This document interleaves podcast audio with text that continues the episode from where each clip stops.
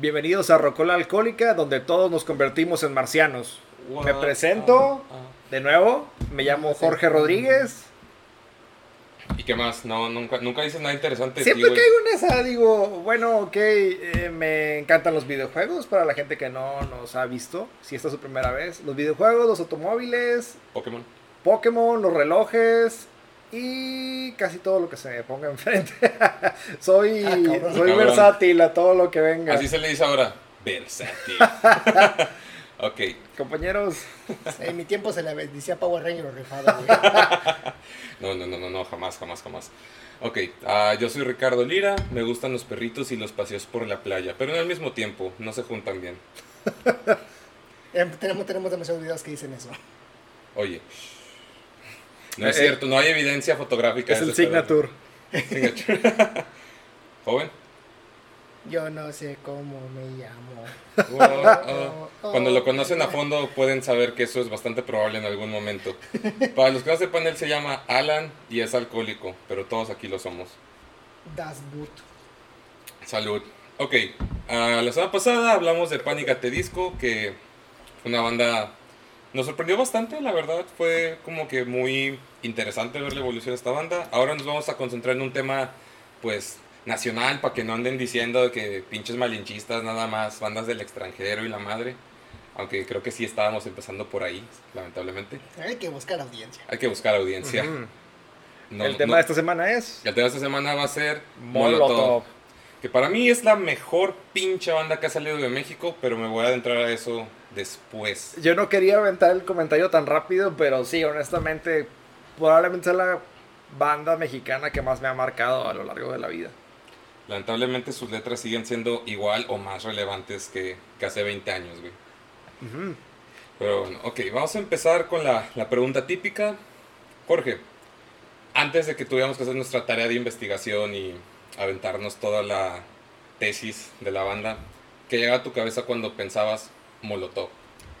Eh, es una opinión no dividida, sino que las dos caras de la moneda son en que me imaginaba desmadre y una banda que me gustaba mucho, Claro. pero por la edad en la que los conocí, era un tabú. Eh, Sí. eh, al menos me pasó a mí, no sé ustedes, que tu familia, en especial tu mamá, te prohibía escuchar Molotov. Es obvio, ¿no? Escuchas sus letras una, una canción o 10 minutos de Molotov. Creo que la mamá promedio se asquearía.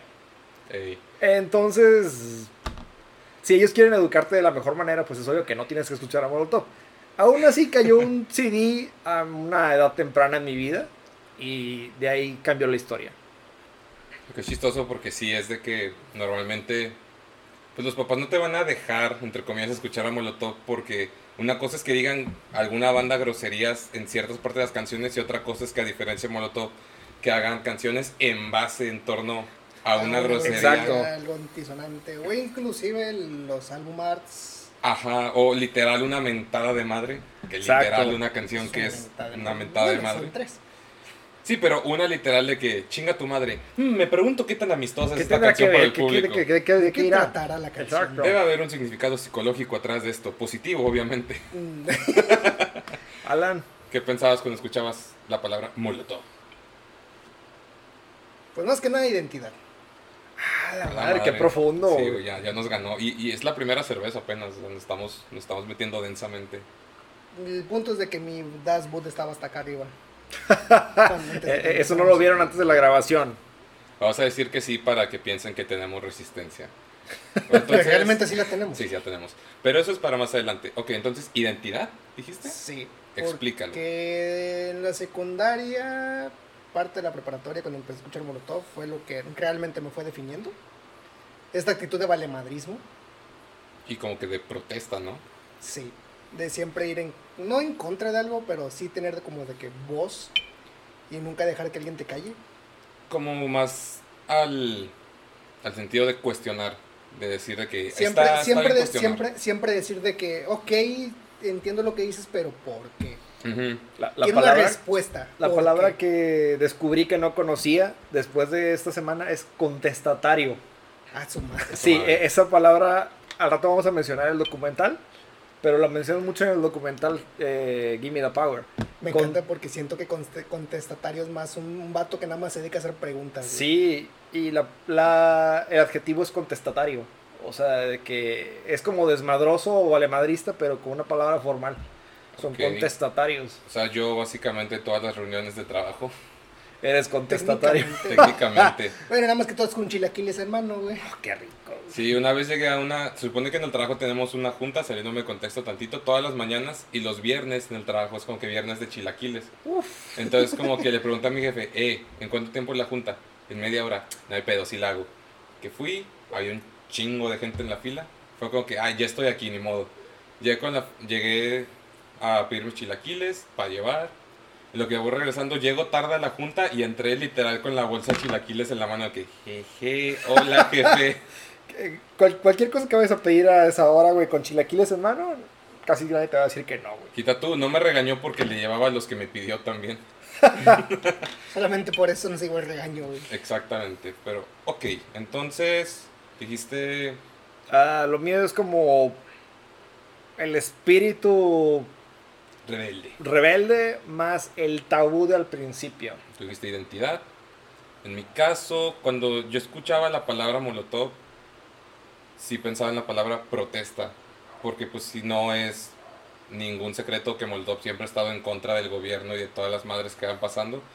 Y al inicio como que tú lo vas escuchando como, ah, sí, es una canción en la que nada más dices puto o chinga tu madre, pero luego ya estás escuchando la letra bien, leyendo lo que están diciendo, es como que, ay, güey, esta crítica política está que muy cargada, muy, muy densa, o sea, que hasta literalmente están diciendo nombres de funcionarios. Ajá. Dices de que, ok. Entonces, digo, sí voy a cantar una grosería nada más, pero ya me sé el contexto. Que lo cual ya sabíamos de que, bueno, mínimo era de que siempre pensar de estos güeyes están bien parados porque durante todo el momento que siempre estuvieron haciendo sus jaladas, que nunca se llevaron un sustito. Eso, es, Eh, eso eran- es lo increíble. Eran verdad. otros tiempos, ¿no? Eh, imagínate lo que pasó aquí con la gata, ¿Qué pasó? el vato que mataron en. ¿Qué era? Mornes Prieto, No Gonzalitos. Que de por casi por Guadalupe, probablemente sea a lo que te estés refiriendo. de que era un Eh, vato en el cual nada más estaba para multimedia, resulta que el vato solamente es un pequeño comentario que no debía, o estuvo con un grupo que no debía. La semana siguiente estaba muerto ya en Gonz- Gonzalitos. Y ya estuve aventándole madres a gente que es que sabemos que son eh, especialitos por desaparecer gente, Digo, sin decir, sin decir nombres, marcas. pero. O marcas, lo siento. Eh, el año pasado, pues un comediante que seguimos mucho también en sus rutinas. El año pasado, güey. O sea, ya cuando se supone que la libertad de expresión está un poquito más Laxa. más lax. ¿no? Este, también hizo una crítica a un partido político y a la mañana siguiente despertó ahí golpeado en la Ciudad de México y es como que, güey, estamos en el 2019, bueno, en esa época. Entonces, está cabrón. Entonces, Molotov, hace 20 años diciendo literalmente Las netas. las netas, a mí me impresiona que no los hayan desaparecido en corto. A veces me cuestiono, ¿de quién son hijos, güey? O sea, realmente deben también sus papás o algún familiar suyo tener un puesto pesado para decirle que no, güey, no le hagas nada porque va a haber pedo. El Pues los único... gatos sí son fresas, güey. Sí, eso no lo cuestiono, sí sé que son fresas, pero ¿quién, con quién están ¿Con quién relacionados? Esa es la verdadera pregunta. Como te decía, y- el único que me consta me y porque lo mencionan en el video de Give Me the Power es el papá de Randy. Ok, Eh, dice que la forma en la que Ah, que Randy fue. llega a México es porque a su papá lo despidieron porque era gente de la DEA. sí es cierto. Entonces, si lo relevaron hacia México, o no, o no sé qué institución haya regresado, eh, al, al menos tenía algo de, de influencia. Los demás lo desconocemos, pero ¿por qué tocamos este tema? E- Es de... Hay un tiempo en que la protesta es... No voy a decir permitida, porque todos estamos en todo nuestro derecho de expresar nuestros puntos de vista, pero no había tanto peligro. O sí lo había, pero no era tan descarado ahora con el poder de Internet. Claro. La cuestión es que Molotov es una protesta bien aplicada en el momento indicado. ¿Por qué digo en el momento indicado? Esto lo vamos a platicar un poquito cuando ya demos trasfondo de la banda o ya podemos empezar si gustan. Pues sí, vamos a empezar. ah, pues como siempre vamos a irnos con la dinámica de ir hablando cada Gradualmente, gradualmente desde de- inicio. desde inicio, cada disco, más o menos para cambiar una cronología de cómo fue evolucionando la banda. Y pues vamos a empezar con el primer disco y ese le tocó a Alan, ¿Qué nos puedes platicar? Empieza, por favor. Bueno, primeramente, ¿dónde están las niñas? Antes de empezar con ese desmadre, eh, todo comenzó en 1995, mientras Tito y Mickey se estaban juntando pues, para hacer sus pequeños Desmadres. jams de la nada, mientras estaban eh, teniendo, pues, digamos de que creando música con Jay de la Cueva y otro vato que le llaman La Quesadillera. Ah, sí. Ay, ay, güey. Me encantó porque siento que ese güey debería ser el... Necesito hacer una playera ese cabrón. La quesadilla. Oye, ¿cómo te llamas? La La quesadillera. Sí suena bastante... Sí, suena- imponente, güey. que el vato en lugar, de un, en lugar de un cimbal, güey, sea un comal. Hmm, Ideas para ideas después. para después. Continúa. Imagínate, imagínate el vato estar tocando con unas con dos espátulas, güey, que un cimbal sea, sea un comal y el vato vestido con un, ¿cómo se llama? ¿Un pandil? Con un mandil, güey. Al huevo. Ah, y el gorrito de papel, güey. De, de de la ciudad. De llévele marchantita. De llévele a Martita. La tarola está hecha de tortillas de maíz azul, güey. Ya, ya, primer álbum. Y bueno, eh, estos güeyes pues, en aquel entonces empezaron a hacer su propio desmadre. Eh, y de la nada se metieron a un concurso, el cual viene siendo un concurso de Coca-Cola, en el cual se empezaron a dar. eh, fue su primera presentación, por así decirlo. La batalla de bandas, ¿no? La batalla de bandas. Que era cuando G de la Cueva está con una banda, la que se estaba haciendo su propio desmadre, y esos güeyes nada más estaban ahí que, pues vamos a meternos para ver qué pasa. Total, hicieron su- sus primeros sencillos, eh, empezaron a pegar de poco a poco conforme iba avanzando la, la contienda. Que al final Tito y Mickey se juntaron, bueno, se juntaron los cuatro y dijeron de que, güey, si ganamos esto, definitivamente esta banda se va a quedar. Molotov se va a quedar. Pues que era un premio grande, ¿no? Era como que tour por 50 todo mil el... pesos. Eran 50 mil pesos y un, y un tour por la República. Y 50 mil patrocinado pesos... por Coca-Cola. Y 50 mil pesos en los 90, güey. Que era... Pues por inflación después Sí, investigamos, pero sí era un chingo más. que- Quiero hacer hincapié que también eran 200 300,000 bandas. Aprox. 200, 200, bandas. bandas Sí. con la- contra los que estaban compitiendo. Sí, era una batalla de bandas literal de que todos dense contra todos. De hecho, al principio los vatos cuando estaban tocando, ya ves como Mickey y sus influencias por Red Hot Chili Peppers. Ah, sí. De hecho, en, en algún momento le empezaron a decir de que around the world, around the world, around the world. Se le empezaron a corear cosas de los Chili Peppers, güey. De los Chili Willis, como escuché les De Eso. los Chili Willies, güey. De hecho, al- a la banda al principio le decían los Chili Willies, güey. En lugar de. Molotov. Tenían otro nombre antes de, Ah, de sí, Molotov. sí. Que que dijeron, en, en el documental lo dijeron. X, ahorita, ahorita nos acordamos. Ahorita lo googleamos. Sí, algún es válido en momento- este en algún podcast. momento. googlear. Yo vi, o bueno, al menos estuve en algunas guerras de las bandas cuando estuve en la preparatoria. Y son eventos interesantes porque ves de todo. Ves bandas muy bien organizadas y ven- ves bandas que no valen nada. Ay, sí, sobre todo en esa época que, ¿qué dijiste? Secundaria, prepa, es como que no, nadie se lo está tomando en serio y los que sí, aún así, es raro porque o no se lo toman en serio o son un desmadre o sí se lo toman en serio, pero pues como instrumentalmente no la Ajá. armas tanto. Entonces, al final y al cabo, casi ninguna banda va a sonar bien. Exacto. No importa qué tan De que no haciéndolo tan bien como, como quisieras. Sí, no, no, no. Siempre iniciar en esas épocas siempre es un desmadre. Ay. Bueno, conforme iba avanzando la contienda, pues digamos de que Coca-Cola no quería que Molotov ganara, para nada. De hecho, ellos intentaron lo que fuera para no hacerlo.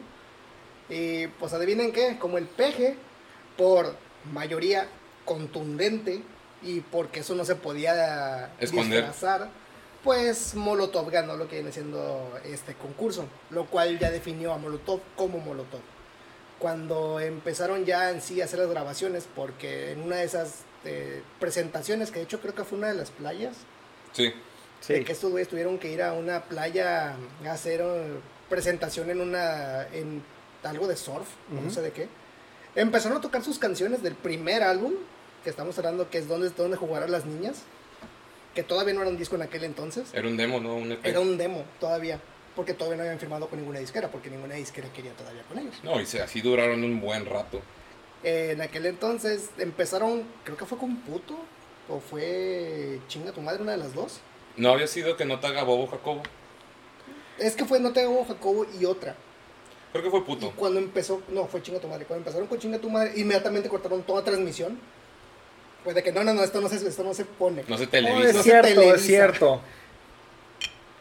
Y me encanta porque ahí, después de eso, ya unas pocas semanas después, o no sé cuánto tiempo después, en una de las tocadas de, de Hoyo, como la que hicieron en aquel entonces, porque era cuando estaba con todo el problema de la censura del rock and roll, eh, de repente un productor, bueno, no sé qué es, eh, es una disquera, Productor, Productor, ¿no? probablemente. sí, un productor de, de Universal, que es, fue, el que los, fue el que los estaba viendo y fue de, ¿sabes qué? Vamos a empezar a grabar un disco. Y ahí es cuando empezaron ellos a, a buscar de, de que, pues bueno, vamos a empezar nosotros con nuestro pequeño, nuestra Desmadre. pequeña demostración. Para el primer álbum mental, cuando empezaron las grabaciones, como nadie en aquel entonces, volvemos a lo mismo, nadie quería empezar a, a grabar con ellos, tuvieron que hacerlo todo por su cuenta. Y lo hicieron en cassette, Sí. lo cual significa de solamente tienes una oportunidad. Una oportunidad. Y a partir de ahí fue de, pues, obviamente que no te hago cobo, puto, todos. De hecho, hay como tres, tres canciones de que ellos ni siquiera se acuerdan de haberlas grabado. Por ejemplo, Mátate TT. Que es una pendejada porque esa canción es un himno para los fans de Molotov. Sí, sea, y a su vez es como de que no me acuerdo ni siquiera ni cómo la empezamos. Solo sé que la tenemos ahí, pero no sé ni cómo la hicimos. No es de mis canciones favoritas, pero está buena. Pues que realmente el primer disco sí es un pinche discazo, güey. La mayoría de las canciones clásicas de Molotov son de ese disco. Información purista. No, es que eso yo creo que ya es verdad, porque estás diciendo, Alan dijo hace muy poco los nombres de que puto, todos, todos cantan y corean puto en la peda bien cabrón, chinga tu madre. Esa, esa canción es hasta ca- catártica, es como Ajá. de que terminas de cantar chinga tu madre y es como que, ay güey, ya estoy Desahogado. chido". Sí, ya me desahogué. Que ya, ya, chinga tu madre, güey. Sí, y es que también eso es lo importante, güey, porque chinga tu madre yo creo que tiene un, o sea, no solo... Es un poder porque inclusive en aquel entonces cuando todo era censurado, después de que alguien iba a un concierto molotov, todos de que chinga tu madre, ah, chinga la tuya, ya se hizo algo, común empezar a decir esas palabras, como de que ya la gente ya se desahogaba, ya podía hacer su desmadre. Claro, en aquel entonces donde toda la represión, llegar con ese movimiento era de que un golpe hacia a quien estuviera. Sí, o sea, te liberas bien cabrón, pero más allá de la canción de chinga tu madre, yo creo que en sí esas tres palabras juntas de que chinga tu madre es como que perfecto para incluso terminar una, por ejemplo, una discusión de que tú con tu, con tu novio, con algún amigo o con quien sea, te estás de que agarrando así verbalmente y literal piénsalo. Cuando uno, uno puede decir de que vete a la chingada, no, tú también, no sé qué, pero el momento en el que alguien dice, ¿sabes qué? Esto, esto, y chinga tu madre, la otra persona se queda así, callada. O Y- responde con lo mismo, o Ajá, o, o, o responde chinga la tuya, pero cuando dices chinga tu madre, por un breve momento, si no es que por todo ese día, la conversación ya terminó. Ya, Excepto si estás con una mujer. no, incluso, incluso yo he visto peleas entre mujeres. No, Y entre cualquier persona- Un, un hombre con una mujer. es de No, güey, es que empiezan eso es lo que, eso es lo que te digo, güey. O sea, alguien dice chinga tu madre, ahí murió, güey. Punto final. Punto- a lo mejor no todo el día, a lo mejor una media hora, a lo, a lo menos. Pues que chinga tu madre y te quedas así. Ay, güey, ya. Ahora qué digo, ya, ya me mentó la madre, güey, ahora qué digo. Ese es un nicho que quería tocar. Eh, eh, Esta partición en la que hablamos de que una maldición tiene un significado más profundo, se ve mucho, por ejemplo, en- yo les digo, pongo de ejemplo a mis abuelitos. Eh, para ellos la palabra güey es que en el rancho en Chinampas, Jalisco, güey era una persona que le estaban poniendo los cuernos. Me imagino que es una mala pronunciación de güey Claro. Sí. o es una broma relativa. Pero si yo les digo güeyes a ustedes, Es distinto, es como decir vato. Hay una una deformación social en cuanto al uso de la palabra, ¿no? O le perdimos el significado a lo largo de los años. Si- Siento que las maldiciones ya no son tanto un una ofensa literal.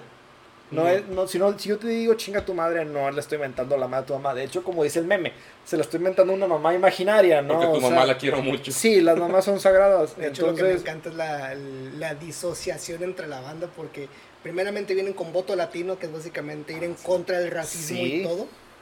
Y luego de la nada en ca- cantas puto. pues es que hay que, hay que llenar de material, güey. De hecho, por puto tuvieron un pequeño problema en España, ya que... En Sí. España nada más, en toda Latinoamérica. No, pero creo que, en España. Espa- creo que en España llegaron a corte. Ese es el tema que querías tocar tú de la palabra que no encontramos. No, ese es en el Apocalipsis. No, si tiene algo que ver y te voy a decir por qué. E- ese documental donde venía Ah, sobre lo de las ver, señoras a que ver, se estaban me, va- que- me va a decir algo que yo no sabía. Sí. Ni siquiera algo que yo quería saber. donde está el documental donde las señoras se quejan sobre la canción puto, Claro. viene a colación con que en esos años 2000, 1995 para arriba, hay un oscurantismo, lo voy a decir, en que todo lo que fuera distinto o fuera altisonante era del diablo. A huevo les tocó de que Pokémon y tus abuelitos y tus tíos es del diablo, es que La rata satánica todo lo que fuera japonés era del diablo.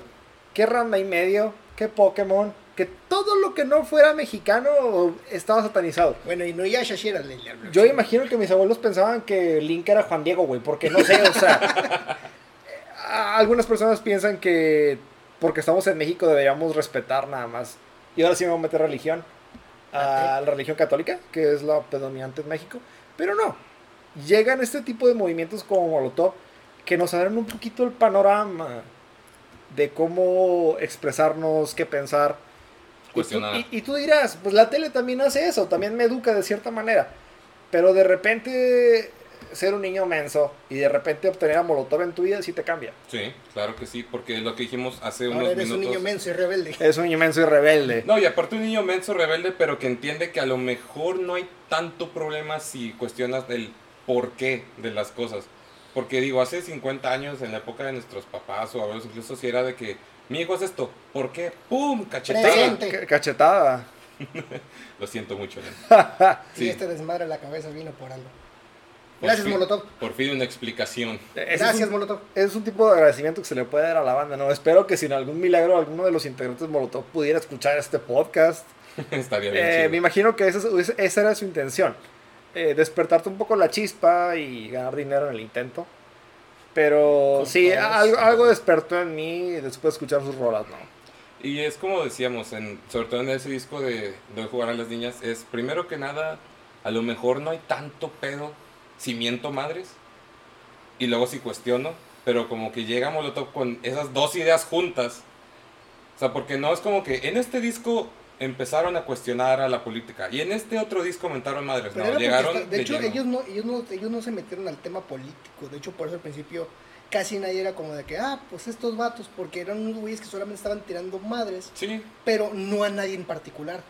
Pero eran temas así- abiertos. Es que el problema ahí es que cuando tú avientas una piedra El problema son los vatos que reciben la pedrada sin que se la pidan. Eso es lo que iba. Si estos vatos dicen, no están aventando piedras a ningún lado. No, eso es un poco peor, porque si tú avientas una piedra al aire, le puede caer a cualquier persona. Sí, y a y es- cualquier persona que le caiga se va a emputar. Y es justamente por eso que ellos siempre salían bien parados de sus entrevistas cuando les preguntaban de eso, de que ustedes por qué. Pues nada más éramos un montón de güeyes diciendo estas pendejadas, nosotros en una sala de ensayos grabando y diciendo estas pendejadas para nosotros. O sea, no iba a nadie en particular y ahí todos se de, ah, pues qué pendejo yo, ¿verdad? Que me lo tuve por... Digo, luego ya empezaban así a atacar. Ya, Directamente. ya- ya después sí fue ya ataque directo, pero al principio sí fue como de, eh, güey. De hecho, de hecho, algo que sí se caracteriza mucho de este álbum es, ¿sabes dónde viene el nombre de Dónde jugar a los niños? No, ese sí, no, me lo perdí. Es una parodia de un álbum de Maná Ah, chinga, que se ¿cuál? llama ¿Dónde jugarán los niños? Sí es cierto, eso lo había leído hace un chingo. Oh. Pero bueno, no, ya en este momento no cachas referencias de Maná, porque Maná ya no... y ahora entiendes por qué Mickey siempre le hace mofo a Maná, güey. Es como de que, ok, desde el primer álbum, güey, ya le estás haciendo desmadres, güey. Digo, es que es Maná. Le damos su, su crédito cuando Ah. eran chidos, pero, pero después ellos solitos se volvieron la burla de lo que Mm. representaban. Es como Ricardo. Agárrame, güey. Agárrame, güey. Agárrame, güey. Oh, pinche pendejo, puto, si me vuelvo a caer. Oh, no, Quiero saber, quiero, saber, quiero saber si ese video fue grabado por un, bueno, si fue hecho la voz con un mexicano, güey, o si fue alguien de No Latinoamérica. sé, güey, No pero está buenísimo. Luego, investigamos ese video. Link en la descripción después. Juro que sí voy a poner ese link para que se la curen. No, ¿Comentarios del primer álbum? te digo, es muy bueno, es mentar madre, liberarte. Y en este álbum, porque es la única ocasión donde voy a poder decirlo, A ver. para mí con una canción específico que es Gimme the Power, para Molotov hizo lo que ninguna banda mexicana o incluso de su respectivo país, incluso hablando de bandas internacionales, pudo lograr. Y es ganarle al himno nacional. Y ahí voy a este argumento, porque ya sé que mucha gente va a decir, ah chinga, ¿cómo que le ganaron ¿Cómo al himno eso? nacional? Este es mi argumento. No importa si eres un, no sé, güey, un estudiante de intercambio, ¿no? En algún otro país, si eres un científico o alguna madre así representando a México en un congreso de sepa la chingada que, si eres incluso un deportista olímpico, o sea que ahí en las Olimpiadas que suena tu himno nacional, todo está chido, patriótico, no hay pedo, pero nadie, y digo nadie, en México, incluso en otros lugares de habla hispana, nadie es tan mexicano cuando suena Gimme the Power y gritas Viva México cabrones. Porque ahí no lo cantas como que por solidaridad a la patria, ahí lo cantas del corazón. Sí. Y luego me encanta porque la mayoría de las veces la canción que sigue después chinga tu madre. Que eso es una es un complemento perfecto, pero de nuevo, tú ve algún partido de fútbol, algún evento, pongan el himno nacional, va, no hay pedo. Vete a una peda o incluso un concierto de Molotov. Y en Gimme the Power grita Viva México cabrones y yo chingo a mi madre si no se te enchina la piel. Y luego seguimos con el siguiente álbum, que realmente no es un álbum, es más un EP con canciones Chuscas. modificadas, que es el, el Molo Mix, el cual ahí solamente las dos canciones nuevas fue El carnal de las estrellas. El Carnal de las Estrellas y un cover, que ahí sí no sabría decir nada porque nunca lo he escuchado. ¿Cuál? Rhapsody de Bohemia. Rhapsody Bohemia, nunca lo he Muy escuchado. muy buena. Muy bueno. Se me hace que ese fue un cover muy bueno interpretación de Molotov de Bohemian Rhapsody. Por, sobre todo por la letra. Porque en Bohemian Está Rhapsody buenísima. es de que Mama, I killed a man, put a gun against his head. Y la versión Molotov, Mama, Ah, mamá, tengo un cabrón, está muy buena. Le, Le volé la la cholla con un pistolón. pistolón. y luego también la parte, el que no se la jale será un animal. Pam, pam, pam. Uh. Ok, bueno, ya, ya vimos y, la sabemos. volvemos, y volvemos al desmadre en el cual es de que estos güey les vale madre lo que estén cantando. O sea, ellos lo están disfrutando y es lo que les Exacto. importa. y tuvieron el valor de coverear a Queen. Exacto. Que volvemos a lo mismo de que, de que toda la gente siempre diciendo de que estos güeyes, ¿por qué tienen el valor? Pues porque se les Porque pueden, Estos, estos porque- güeyes no es porque pueden, es porque se les hinchó un huevo, güey. Mm. De que no pueden, pero se tienen Igual que Brandon Urich. Tienen los Porque huevos. puedes. Porque puedes, Porque claro. puedes. Y de hecho, haciendo un paréntesis, si se dan cuenta, esta es la banda 3 de 3 que hace cover a Bohemian Rhapsody, los que hemos hablado, Molotov, Panic! Disco. Y Guns no hizo tal cual un cover a Bohemian Rhapsody, pero sí, porque en el concierto tributo a Freddie Mercury, Axel cantó Bohemian Rhapsody con Elton John. Oh. Entonces llevamos 3 de 3 bandas que hicieron su propia versión de Bohemian Rhapsody. Ah, Algún día hablaremos de Queen, no sé si muy... No Oh, sé si claro que un día vamos a hablar de Queen. Claro que hoy vamos a hablar del señor homosexual. Entonces, sí, porque ese es señor homosexual. Él no eh, es puto, él es señor homosexual, güey. Más respeto. eh, segundo álbum, pues ya dijimos, Molomix. eh, bueno, no es que no pueda sin ni Técnicamente, gloria, es sino que, que, técnicamente no es un álbum, sino solamente es Un un, EP. Es una un EP. recopilación. Es una recopilación con. Vamos a sacar todas estas, todas estas ideas que teníamos de lo que podría haber sido Molotov. Por ejemplo, hay uno que me encanta porque puto le ponen de que el Emanem Electrónica Remix. Ah, es cierto. Y así puros nombres remixes. extraños de que Urban, eh, Electrónica, de 8. así puros nombres. ¿Cómo se llamaba uno? Que- Mijangos. Lol. Pero en sí, ¿cuál es su opinión del Molomix? ¿Realmente les gusta el disco, entre comillas, disco, o qué piensan de él? Está bien, digo, vol- volvemos a, a bases de administración. Si son las primeras ideas que vas a aventar, no, no, no tienen que salir, no voy a decir perfectas, sino que como son ensayos de lo que comúnmente haces, le vas a encontrar muchas áreas de oportunidad. Sin embargo, lo pones y es un disco entretenido. Sí, yo siento que es un disco, de nuevo, entre comillas, muy entre comillas cuando mencionemos Molomix como disco, pero es entretenido. Sin embargo, no creo que sea la primera opción de nadie cuando diga, quiere poner Molotov. Mm, No. Definitivamente yo creo que tienen muchas canciones mucho mejores que en ese EP como para que sea la primera opción de cualquier persona al Ajá. escuchar Molotov. De hecho, en ese que solamente sería que calcable decir el, can- el carnal de las estrellas. Molomix es donde sale la de la Wago Go y. y Marciano. No, No. esa, la de Marciano es del, del con todo respeto. Muy bien, muy bien. Y O sea, el- ahorita básicamente es el Molomix es el dónde estarán las niñas con versiones chuscas y solamente dos canciones nuevas. Perfecto. Muy bien, y pasamos a, ¿cuál era el otro disco? Apocalypse ¿Tercero?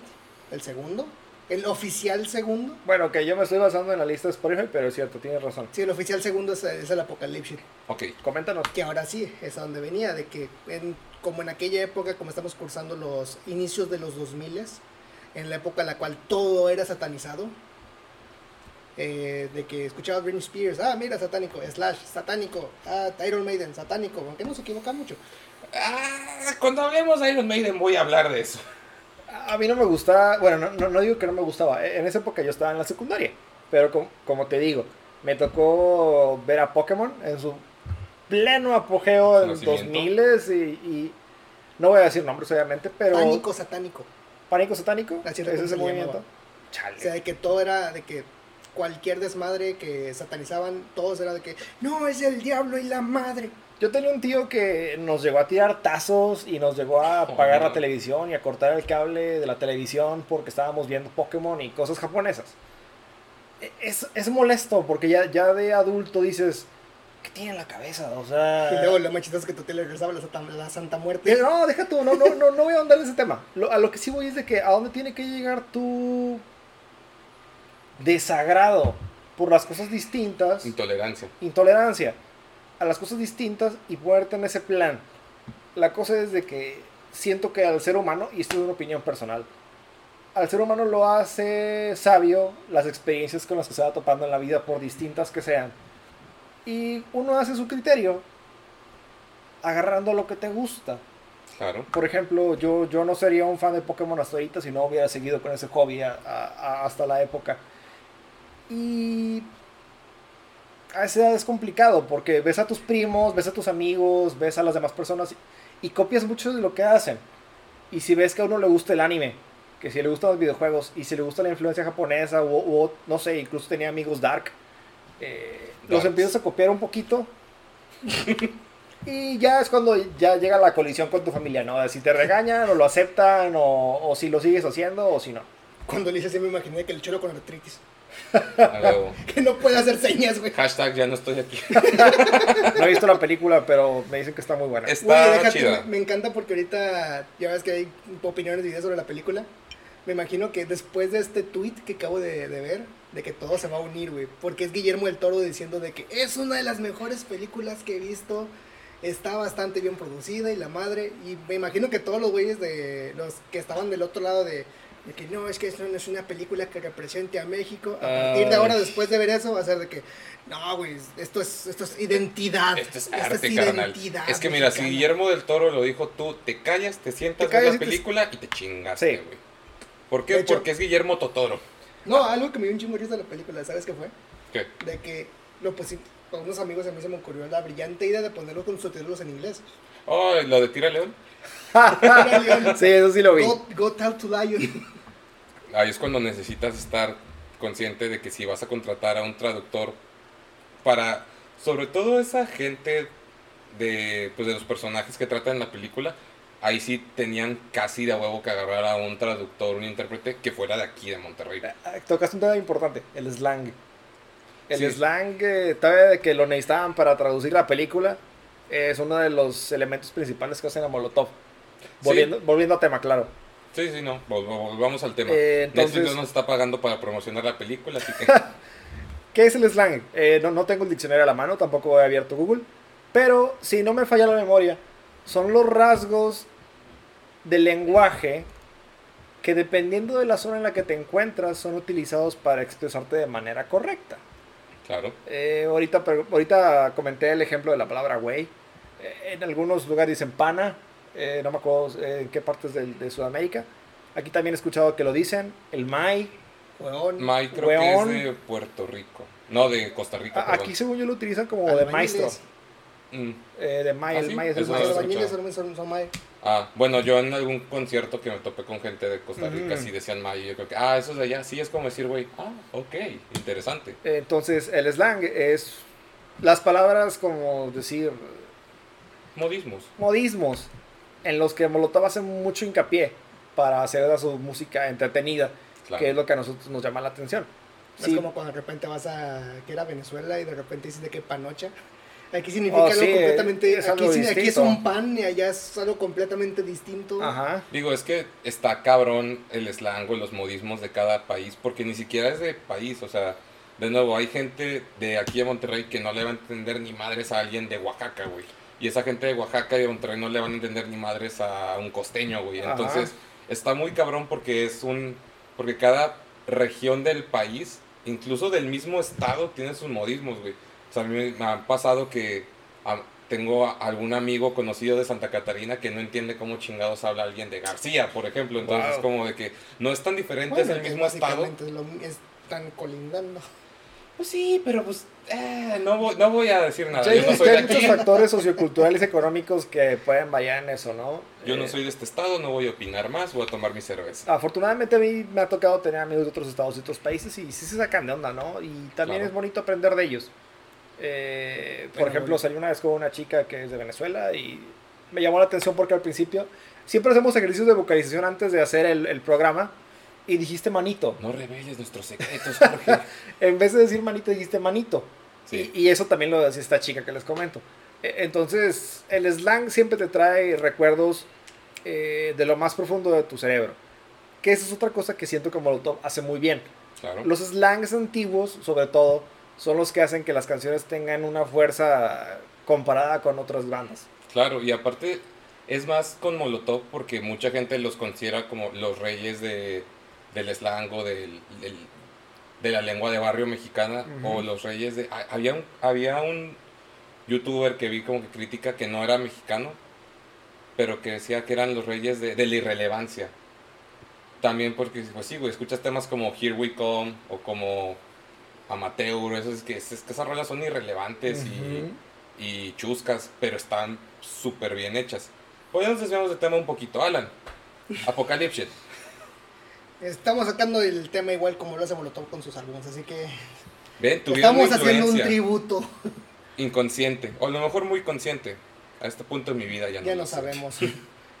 Aunque de hecho, volviendo a lo mismo, eh, volviendo a los temas de, de Apocalypse, de que como siempre con sus temas eh, atacando directamente a los problemas de aquel entonces, obviamente uno de los temas es Apocalypse como tal, El apocalipsis. de la- del apocalipsis, que es obviamente haciendo eh, mofa lo del pánico satánico. Sí, es que ahí mezclas lo del pánico satánico y luego con que pensaban que el mundo se iba a acabar a las 12 de la... O sea, a medianoche del 99 cuando fuera el año 2000 y pues ahí Sí, el- Molotov el de nuevo tiene el doble Y2K. material. El Ajá. Y2K. de Y2K. Sí, o sea, ahí de que agarras este tema y el otro y Molotov es como que, no hombre, güey, tengo de dónde agarrar para el disco. Sobres, güey, vámonos. Y luego que en aquel entonces que estábamos empezando con el tema a través de, de ¿cómo se llama? De la censura. Estos güeyes fue de, ah, sí, culeros, ¿me quieres censurar? Pues toma, rastamandita. Sí, güey, Muy buena rola. que se pasaron. Pero pues eh, fue un ataque directo al de que, ¿me quieres censurar? Te voy a De- dar un motivo que para que me censures. ya te lo di otra vez, güey. Ya te lo di en el pasado, te lo voy a dar ahorita con todo y video. Es como, es como, o sea, básicamente ellos dijeron, ¿me quieres censurar? Déjate saco un video para que tengas razones para censurarme. es como la mamá cuando te dice, si sigues llorando te voy a meter una para que tengas un motivo para llorar. Lloras más fuerte, que fue lo más chistoso de que me acuerdo que en algún momento de mi infancia yo estaba viendo de que el, El video el rast- Rastamandita Uh. en MTV, güey. ¿Y llegó De tu las mamá? No, Ah, estaba bueno. con mi abuela. Ay, güey. Era de las, de las pocas veces que, lo- bueno, creo que nada más lo vi como dos, tres veces en la tele. Pero sí me acuerdo de que yo, morrillo de 5 años, güey, de que viendo la tele de repente, mira, teta. y mi abuela de que, no, mijo, no veas. Y ahorita mira a mi abuela. Ahorita, mira, eh, chale. Soy el que salió más decente de todos tus nietos. Declaraciones fuertes. Div, no vengan por él, por favor. Algo que me gusta de Apocalypse es que la canción de Pocas Palabras la escuchamos en la película de Rápido y Furioso. Me encanta. Chinga. Sí. Sí, la, la vi Sí. hace poco y lo noté. Sí, de Eh. hecho, Folcas Palabras es en, en Rápido y Furioso en una de las escenas. En la primera. Cuando están primera. yendo a, No, no. cuando están yendo a espiar los garajes de, de los latinos. Sí, es cuando que ahí está, esa que ahí está de fondo en el garage, güey. Fíjate que Y no. se pone pocas palabras. Y de hecho No. también aparece en otra. Breaking Bad, ¿En Breaking Bad sale una rola de Molotov? una del apocalipsis. Ah, qué pena, porque no me acuerdo, güey. Pero No, ni yo, qué raro. Épico. Es en el inicio, es en el inicio de los, los primeros episodios, si no es que en el piloto. Ah, creo que cuando Jesse va saliendo del, de la- del apartamento cuando llega Hank, no, sí es cierto, suena una canción, Es pero el creo que es episodio. de Lo voy a Molotov. checar, creo que es el primer episodio. Creo que es el primero. De apariciones de Molotov en, en otros medios, yo me acuerdo. Es cierto, sí. Sí, sí, sí, ¿Sí ya me el- consta. Sí, ese es el capítulo piloto cuando llega Hank y Walter y Gomi al apartamento de Emilio Koyama y Jesse sale por la ventana. Sale una canción de Molotov, nada más que no me acuerdo cuál era. Yo me acuerdo que en otras apariciones de Molotov, ¿te acuerdas del juego de Crackdown, el de, el de Xbox? Sí. Que era igual que Grand Theft Auto, que si te robabas un carro, había estaciones de radio, bueno, ahí salía Here We Come. Bueno, la única diferencia es de que en el Crackdown eras un policía del ciberfuturo. Sí, pero igual salió una canción de Molotov, güey. Igual que en Grand Theft Auto cuando robabas un carro y le cambiabas en la radio. A lo que voy a ir con eso es de que si es una banda grosera. La verdad es que tenía mucha captación o era muy bien captado por algunas personas que les sacaban el provecho, me explico. Desde videojuegos, series y por supuesto la película de Rápido y Furioso. Eh, o sea, hay gente que los eh, piensa en ellos como una opción para arreglar sus trabajos, ¿no? A, a mí me agrada eso. Eh, de Razamadita, ¿qué puedo comentar? Hay un pequeño, hay una pequeña parte donde en un verso deberían cantar algo y no dice nada, nomás dicen y me da un chingo de risa, güey, porque digo, ni siquiera tienen que cantar algo correcto, pueden meter cualquier cosa y suena con madre. Digo, Michael Jackson en la mitad de su discografía nada están. y, y que, y que decía la gente, no mames, suena con madre. Pero no estoy diciendo nada, pero suena con madre. Voy a tocar este tema después, pero es una, una de las cosas más importantes de Molotov es su capacidad increíble para hacer arreglos. Ah, Pero sí. ahorita vamos a tocar ese tema más de ratito. Sí, es bastante interesante porque sí tienen. Realmente son unos músicos bastante buenos, güey. O sea, como el estilo de música o la lírica que llevan es como que, ah, están haciendo cosas pendejas o chuscas. Pero cuando te puedes analizar realmente la instrumentación que traen, es como que, ay, güey, sí están trabajando duro. Como este vato el de la, el de la máquina del. La máquina, el sonido del amor, la máquina, la máquina del amor. Ah, el que Era- está creando su propio instrumento. ¿o qué? No, el, el que aparece en el documental de Gimme the Power. No me acuerdo de ese.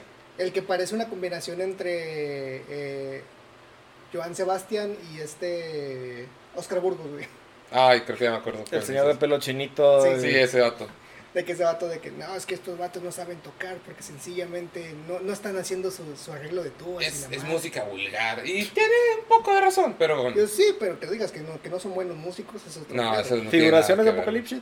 Fíjate que sí me gusta mucho, o sea, se- pienso que es un muy buen disco, pero hasta que vol- tuve que volver a escuchar la discografía Molotov para grabar esto, solo me acordaba de, de y no me acordaba que era de este disco, pensaba que era del Dance and Dance Dance, entonces sí está chido, pero creo que sigue siendo como el Molomix, para mí son los dos discos más olvidables de, Molotov.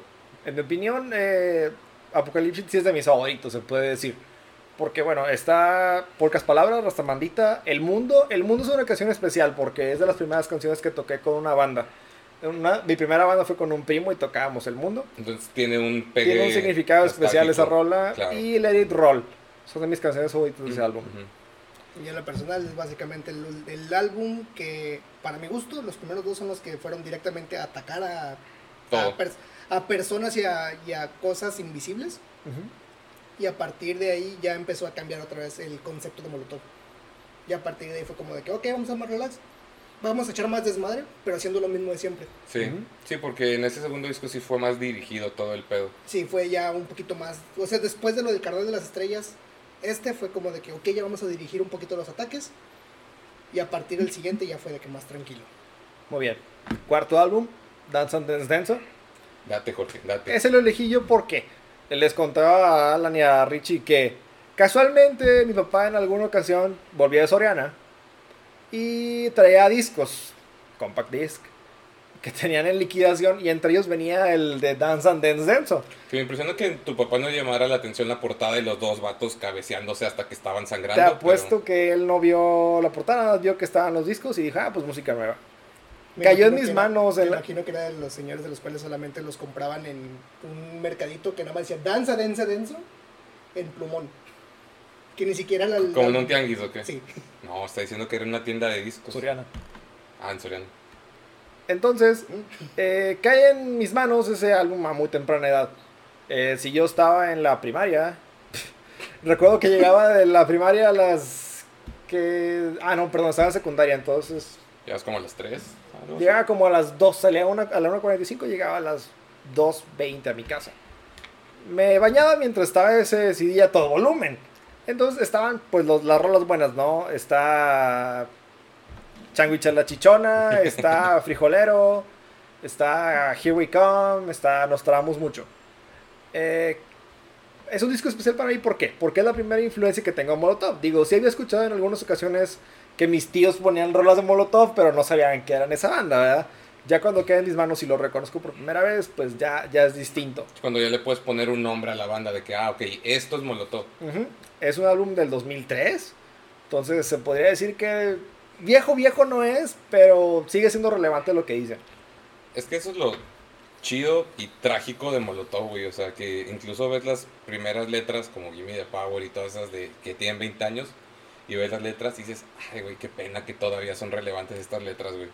Pero el hit, frijolero.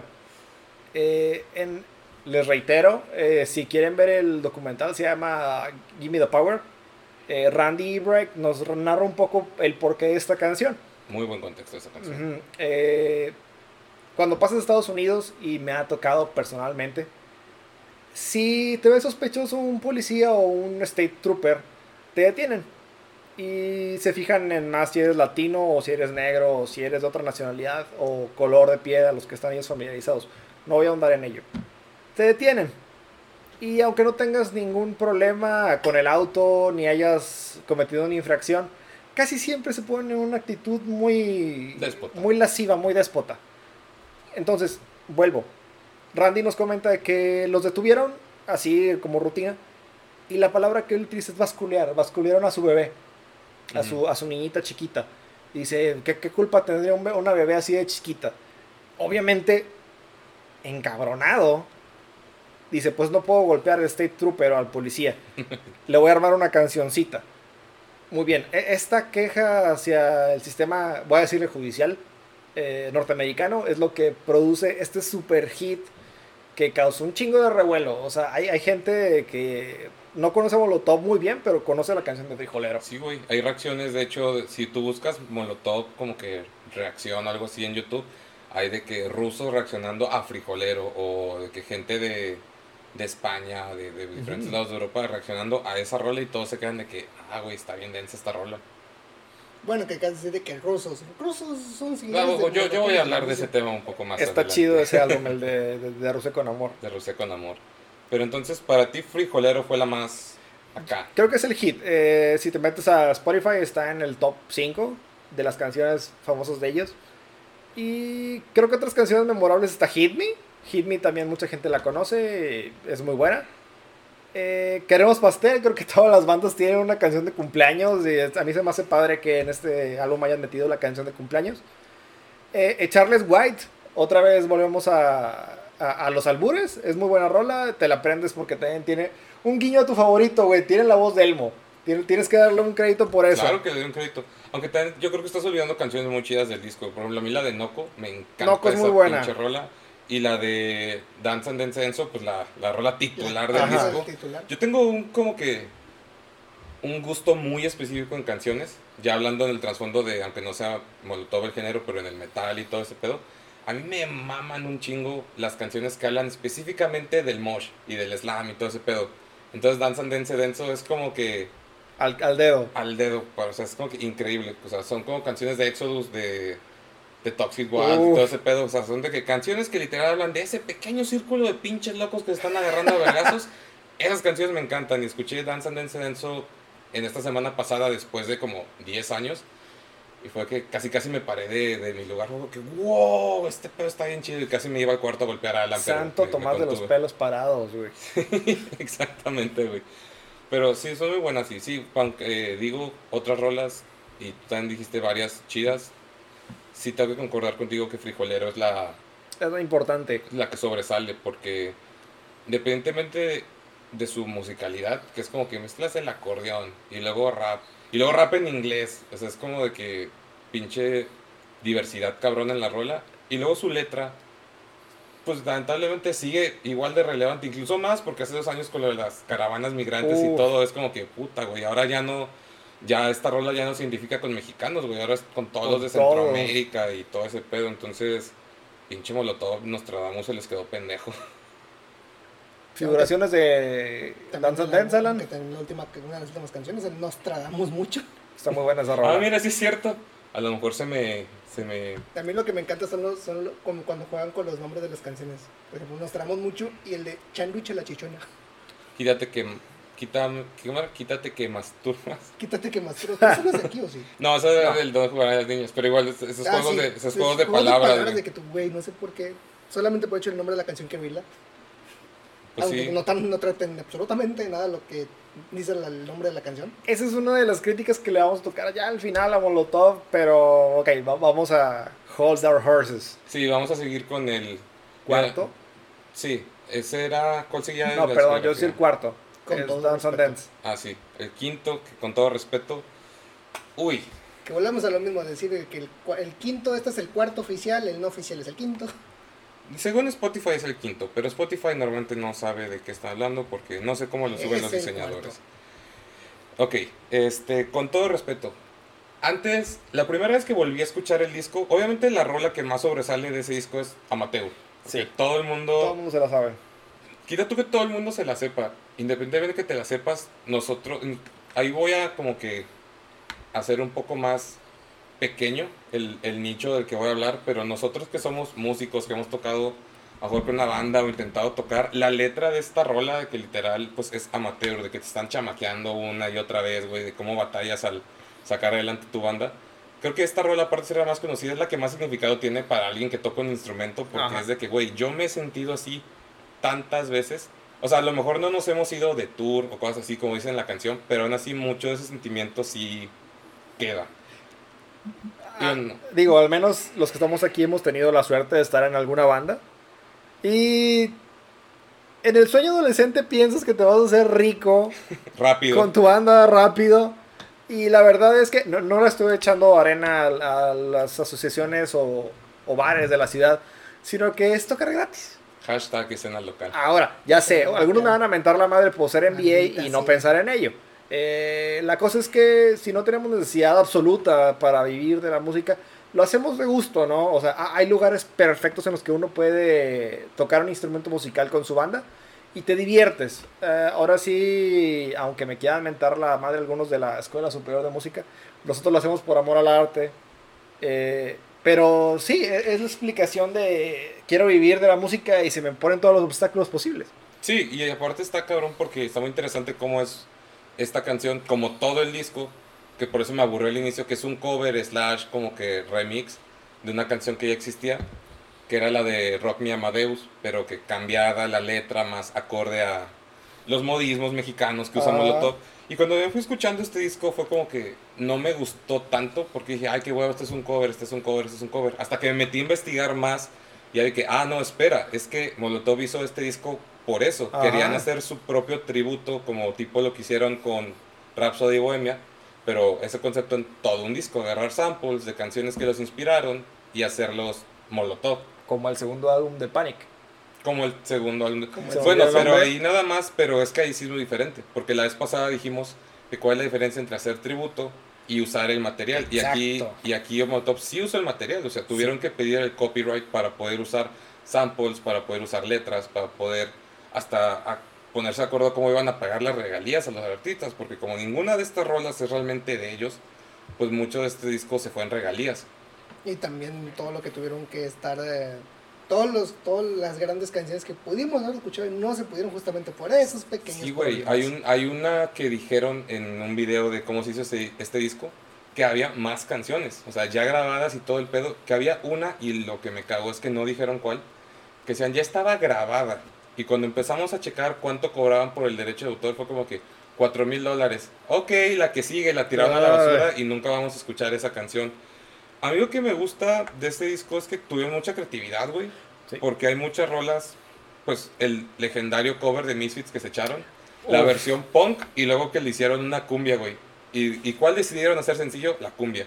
Dice que, güey, chingas a tu madre.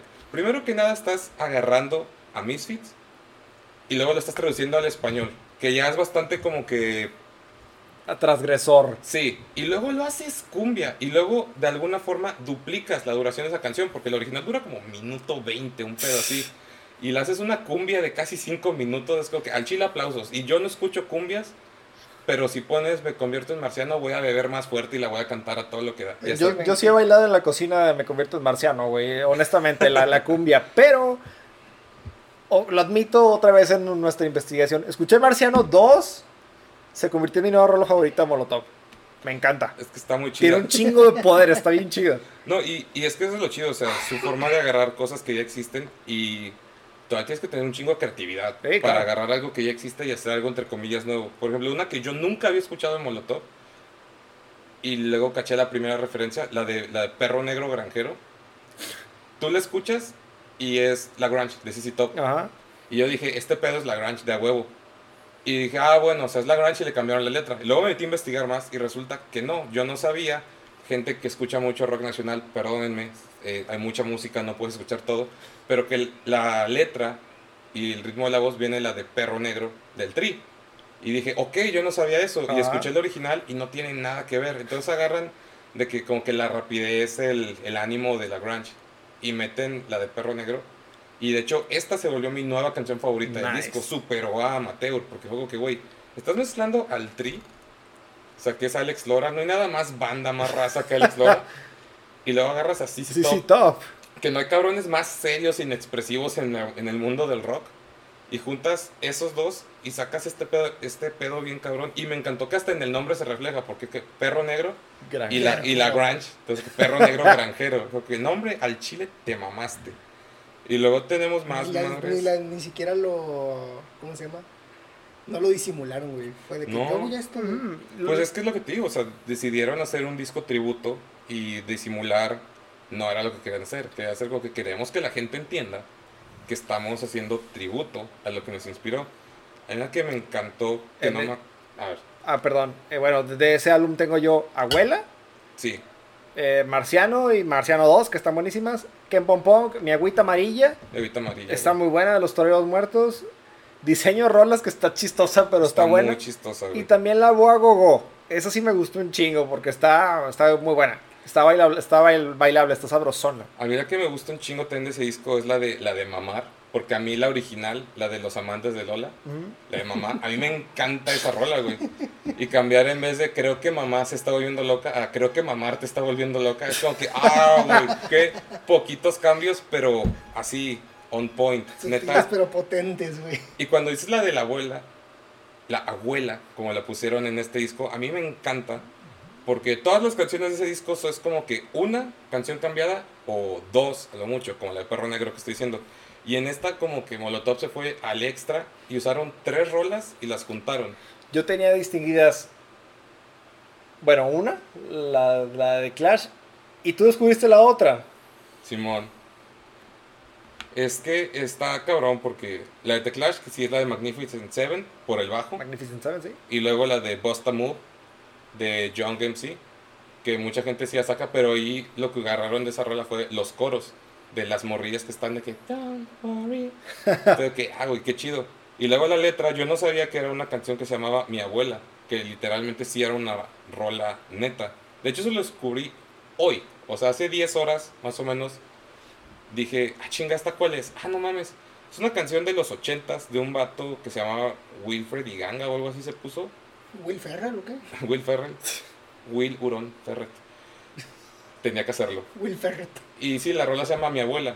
Y fíjate que en esta rola Molotov no cambió nada de la letra. O sea, literal, tal cual fue un copy-paste, lo único que cambiaron fue el ritmo. Porque en la de Molotov como que están de que hechos madre. Y en esta no, es un, la original es un rap de los 80s o 90s, tipo lo que escucharías a Will Smith cantar de que bien tranquilo, bien amistoso. De hecho, me sonó que estaban haciendo un sample de, del príncipe de rap. Sí. Escucharon la abuela. Will Smith, lo que te estoy diciendo. Entonces ahí te vas el extra mile que agarras. Ok, voy a agarrar la línea debajo de esta rola, voy a agarrar los coros de esta otra, y voy a agarrar la letra de esta otra rola, pero le voy a aumentar el tempo. Y salió esta rola que de nuevo es irreverente a todo lo que da. Y se me hace una joya escondida. Qué pena que Molotov no la toquen bien. Volvemos a hacer el check de la magnificencia de Molotov para los arreglos. Sí. Eh, si- siento que eso es más cuestión de un, em- un encargado de. Un, un ingeniero de audio. se le Eso es decir, labor de Un productor. productor que se le tiene que estar prendiendo el foco constantemente para estar captando esas oportunidades de dónde meter cada, cada línea de instrumento o de voz.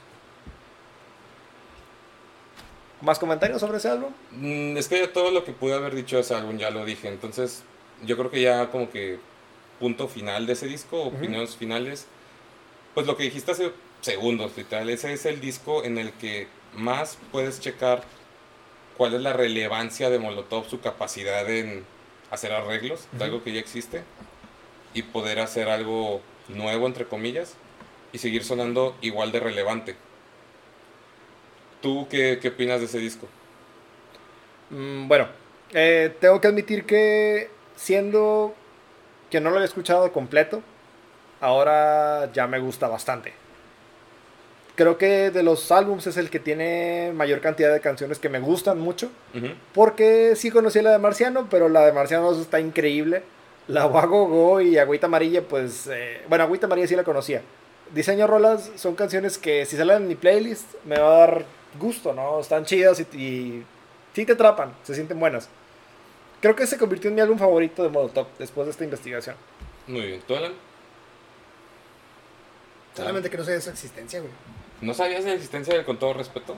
Es que no sabía la existencia de que fuera un álbum de Tributo. covers. Ah, sí, es que, es que pues al inicio cuando estás escuchando Molotov probablemente agarraron artistas que tú cuando estás morro de secundaria, de primaria, a menos que tus jefes te hayan pasado ese conocimiento, no te lo van a No pasar. los sobre, conoces. sobre todo nosotros que en el podcast pasado hablamos que nuestros jefes eran un poquito más conservadores en la Exacto. música. Güey, tu un papá conservador no te va a decir, no hombre, mijo, siéntate, vamos a escuchar a Alex Lora. En la perra vida, güey. Pues realmente mi papá se lo hubiera hecho. Eh, bueno, ok. papás distintos. Papás distintos, pero por ejemplo, mi papá, mi papá, hablando un poco tema personal, escuchaba Sinatra, güey. O sea, eso era la- lo más prendido que le ibas a escuchar. Entonces, de nuevo, era como, no le quito crédito a Sinatra después de muchos años, después de hacer las paces con que me hartó por años de niño ese pedo. Lo voy a escuchar y dije, wow, o sea, todo el mame que le pusieron a Sinatra sí es merecido. Pero de nuevo, si la banda favorita de una persona es, o bueno, el músico favorito es Frank Sinatra, no te va a poner a escuchar Molotov, ni el Tri. En el caso de mi papá, es, mi papá es médico especialista, entonces su, su banda favorita son los Beatles y lo demás es sacrilegio, güey. O sea, no, yo no me veo en ningún momento, a pesar de que él compró el CD y que no lo escuchó, obviamente, él no lo hubiera pasado por la mente, ni de chiste. No sé por qué yo imagino como que una escena de que estás escuchando el CD y tu papá, ¿qué chingado estás escuchando? El que me regalaste. Ah, la madre la cagué". Eh, eh, Es chistoso porque también una vez, bueno, ya saliendo de tema, no me, sal- no, me, no me salgo ni un minuto. También cuando me regalaron un MP3 de Mago de Oz, venía toda la discografía de Mago de Oz. Él también se puso a ver los nombres de las canciones Fiesta y dijo, esto no está bien. Yo dije, ay, no pasa nada. O sea, ay, ya no quiero tocar ese tema de que antes era muy cerrado el- la decisión de qué escuchar. Vamos al siguiente disco, ándale. Entonces dijimos con todo respeto y sigue, ya no me acuerdo porque Spotify no está agarrando. Se me fue la lista. Ah, mira, sigue, sigo yo de nuevo, el Eternamente. Nice. Este disco, fíjate que se me hizo un concepto muy chingón por... Primero que nada las letras. Las letras están a toda madre porque muchas de esas letras son una, en una canción específica que dijimos de Hasta la basura se separa. En esa se especifica eh, la temática de todo el disco que es, dude, ya estamos rucos. Rucos. Y está diciendo que este disco, este disco salió en el 2007. Entonces, si en el 2007, hace tres años, se sentían rucos, ahorita los vatos deben sentirse vejestorios.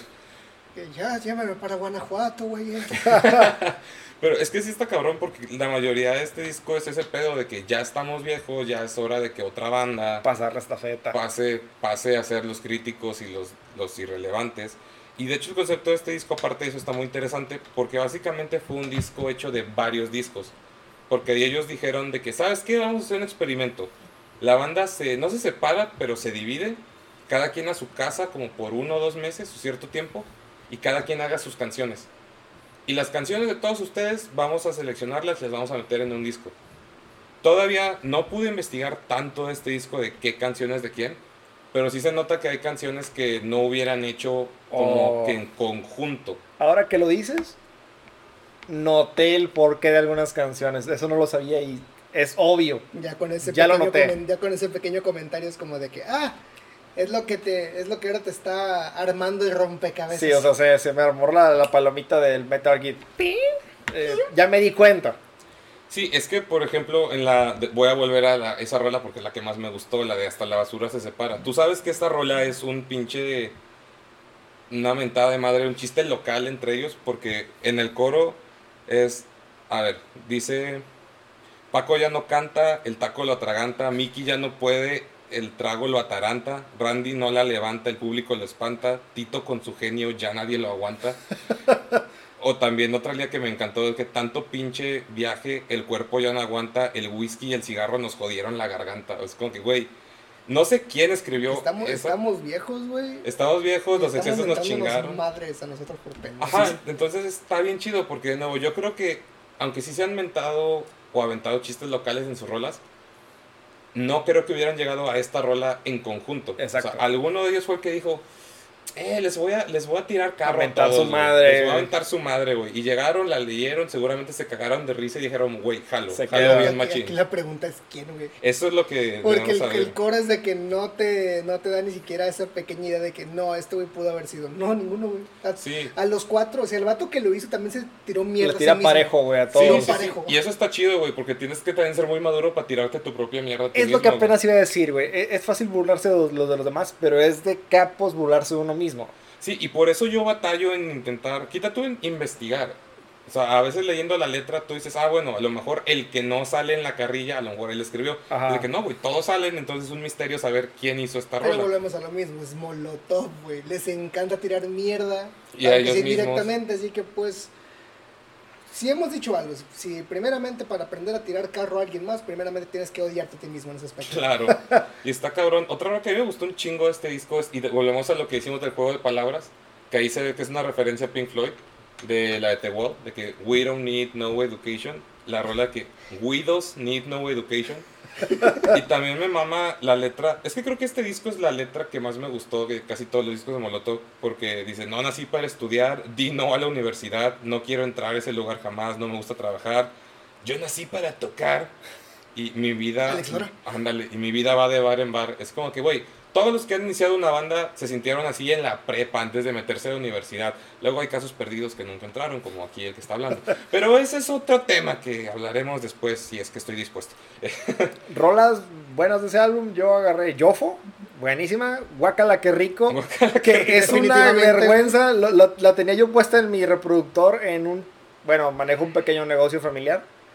Imagínate ponerlo a, a que todo volumen y de repente sale el gemido. de- la- ya la quité de esa lista. Pero buena rola. eh, tiene muy buen ritmo.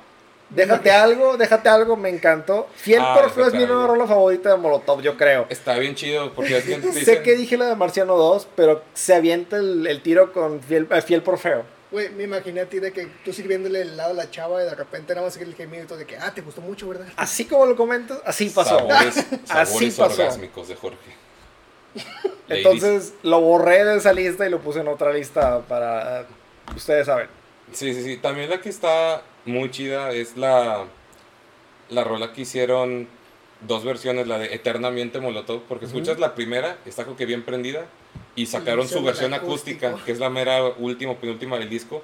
Dice que, ay, güey, o sea, la segunda esta suena bonita, suena Sí. muy reconfortante, de que yo soy tu amigo, el valiente. Güey, suena bien bonito, y escuchas la versión original y está hasta punk, hasta mocheable, Sí. entonces es como qué buena dualidad.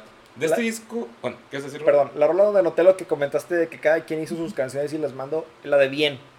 Ah, sí. No, eh, no sé quién la cantó, perdónenme que no tenga super ubicados a, los integrantes de Molotov por su instrumento, porque todos tocan todo, Esa es otra. excepto Randy. Pero... No, Randy también. Yo también. X, ah, mi, mi punto era expresarlo de que eh, bien se nota que no es el vocal. El, el que nunca canta Molotov es el que cantó esta canción. Porque no alcancé a detectar su voz en ningún otro álbum. Todos cantan, güey. Todos X, cantan. no, no, la voz principal. La voz Ah. principal de esa canción, Tito. no sé. Pero su voz, y a mí no me mienten.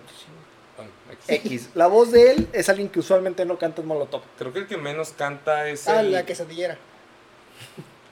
No, pues X. ese ya no está. X. Luego investigamos. Fans de Molotov, si ustedes saben más, díganos. Está un poquito cabrón investigar de ellos porque es algo que a mí me molestó. Porque en otras, en los otros dos episodios que hicimos de que de Gons o de, de Panic, era bien fácil encontrar entrevistas con el Creo que era artista. Paco Ayala, güey. Sí, era Paco.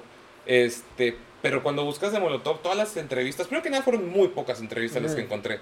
Y aparte de que hacen pocas entrevistas, que se entiende porque ellos están casi casi en contra del medio al 100%, las pocas entrevistas que había, la mayoría les preguntaban cosas del primer disco. ¿Cómo fue mantenerse tan fuerte a pesar de la censura y todo? Entonces, imagínate dar entrevista del mismo pinche disco por 20 años. O sea, se entiende que revolucionaron, pero por eso mismo me refiero a que hay muchos discos como este, el Eternamente, que pude cachar la base, entender la dinámica general. Pero como tú dices, no sé quién hizo esta canción y esta, porque en todas las entrevistas que encontré no hablaban de eso. Todo era de, de sus épocas de gloria. Entonces sí está un poquito cabrón y cagante como fan Claro. y para ellos como el artista que está entrevistando, imagino que es más cagante aún. Si- Siento que se contrapone, no, no, no se contrapone, está adherido al, a Panic, de que decían, ¿por qué ya no tocan igual que antes? O ¿por qué ya no se siente igual? Güey, siento que el problema aquí, y ya le estoy tirando caca un poquito a los medios de comunicación, es que una banda puede perdurar hasta 50 años, tenemos varios ejemplos, voy a decir un ejemplo cortito más con Molotov, pero como los, los entrevistadores o los periodistas cambian a cada rato, pues, no conocen bien a las bandas, no saben qué preguntarles exactamente. Por eso que te estén fregando con el mismo álbum toda tu vida, pues a mí se me hace poco práctico. Sí, pues es que es ciclarse. Y eso en cualquier medio, en cualquier medio no está bien ciclarse porque pues simplemente te puedes aburrir o hasta hartar de tu propio trabajo. Entonces, por ejemplo, si te preguntan siempre de la misma rola, del mismo disco una y otra vez, a lo mejor hasta le quitas todo lo divertido a ese pedo y vas a estar como que pensando, ya me aburrí de este, ya me aburrí de este tema, no quiero volver a hablar de él. Es como, no sé, como en Guns N' Roses, siempre le preguntan Slash, Sweet Child, Sweet Child, Sweet Child. Y el vato el día de hoy le caga Sweet Child, güey, o sea, ya Ya, no... lo tienes, ya lo tienes hasta la madre, güey. Y, y, pero ahí se le está fletando porque la sigue tocando. Porque sabe que esas son las regalías que le dejan. Vamos a pasar agua maldita. Pues ya es el último disco de estudio, porque los demás son el en vivo del... El en vivo en Rusia, el en vivo del, del Palacio de las- de las- Que, no, qui- no les quitamos este, importancia. Escúchenlos, están muy buenos. Son conciertos en vivo, básicamente se está hablando de lo que ya sabíamos de la banda hasta este punto, nada más que tener un nuevo desmadre, por ejemplo, es el del décimo aniversario de Don Jugar de Niños. veinteavo. Primeramente es el décimo, Ah, el Sí, décimo, fue una re- el, el décimo fue una reedición, como que lo remasterizaron. por eso, primeramente es el décimo, y luego es el de Rusia, que ese solamente es una en vivo de chingos de canciones. Y lo único que vamos a decir es de que la banda rusa, güey, se la avienta, se la fleta más que los mexicanos. No, güey, no, no, no, no, no. Bueno, sí está cabrón. Había un video de cuando tocaron, creo que era Dance and Dance Denso en Güey. Moscú.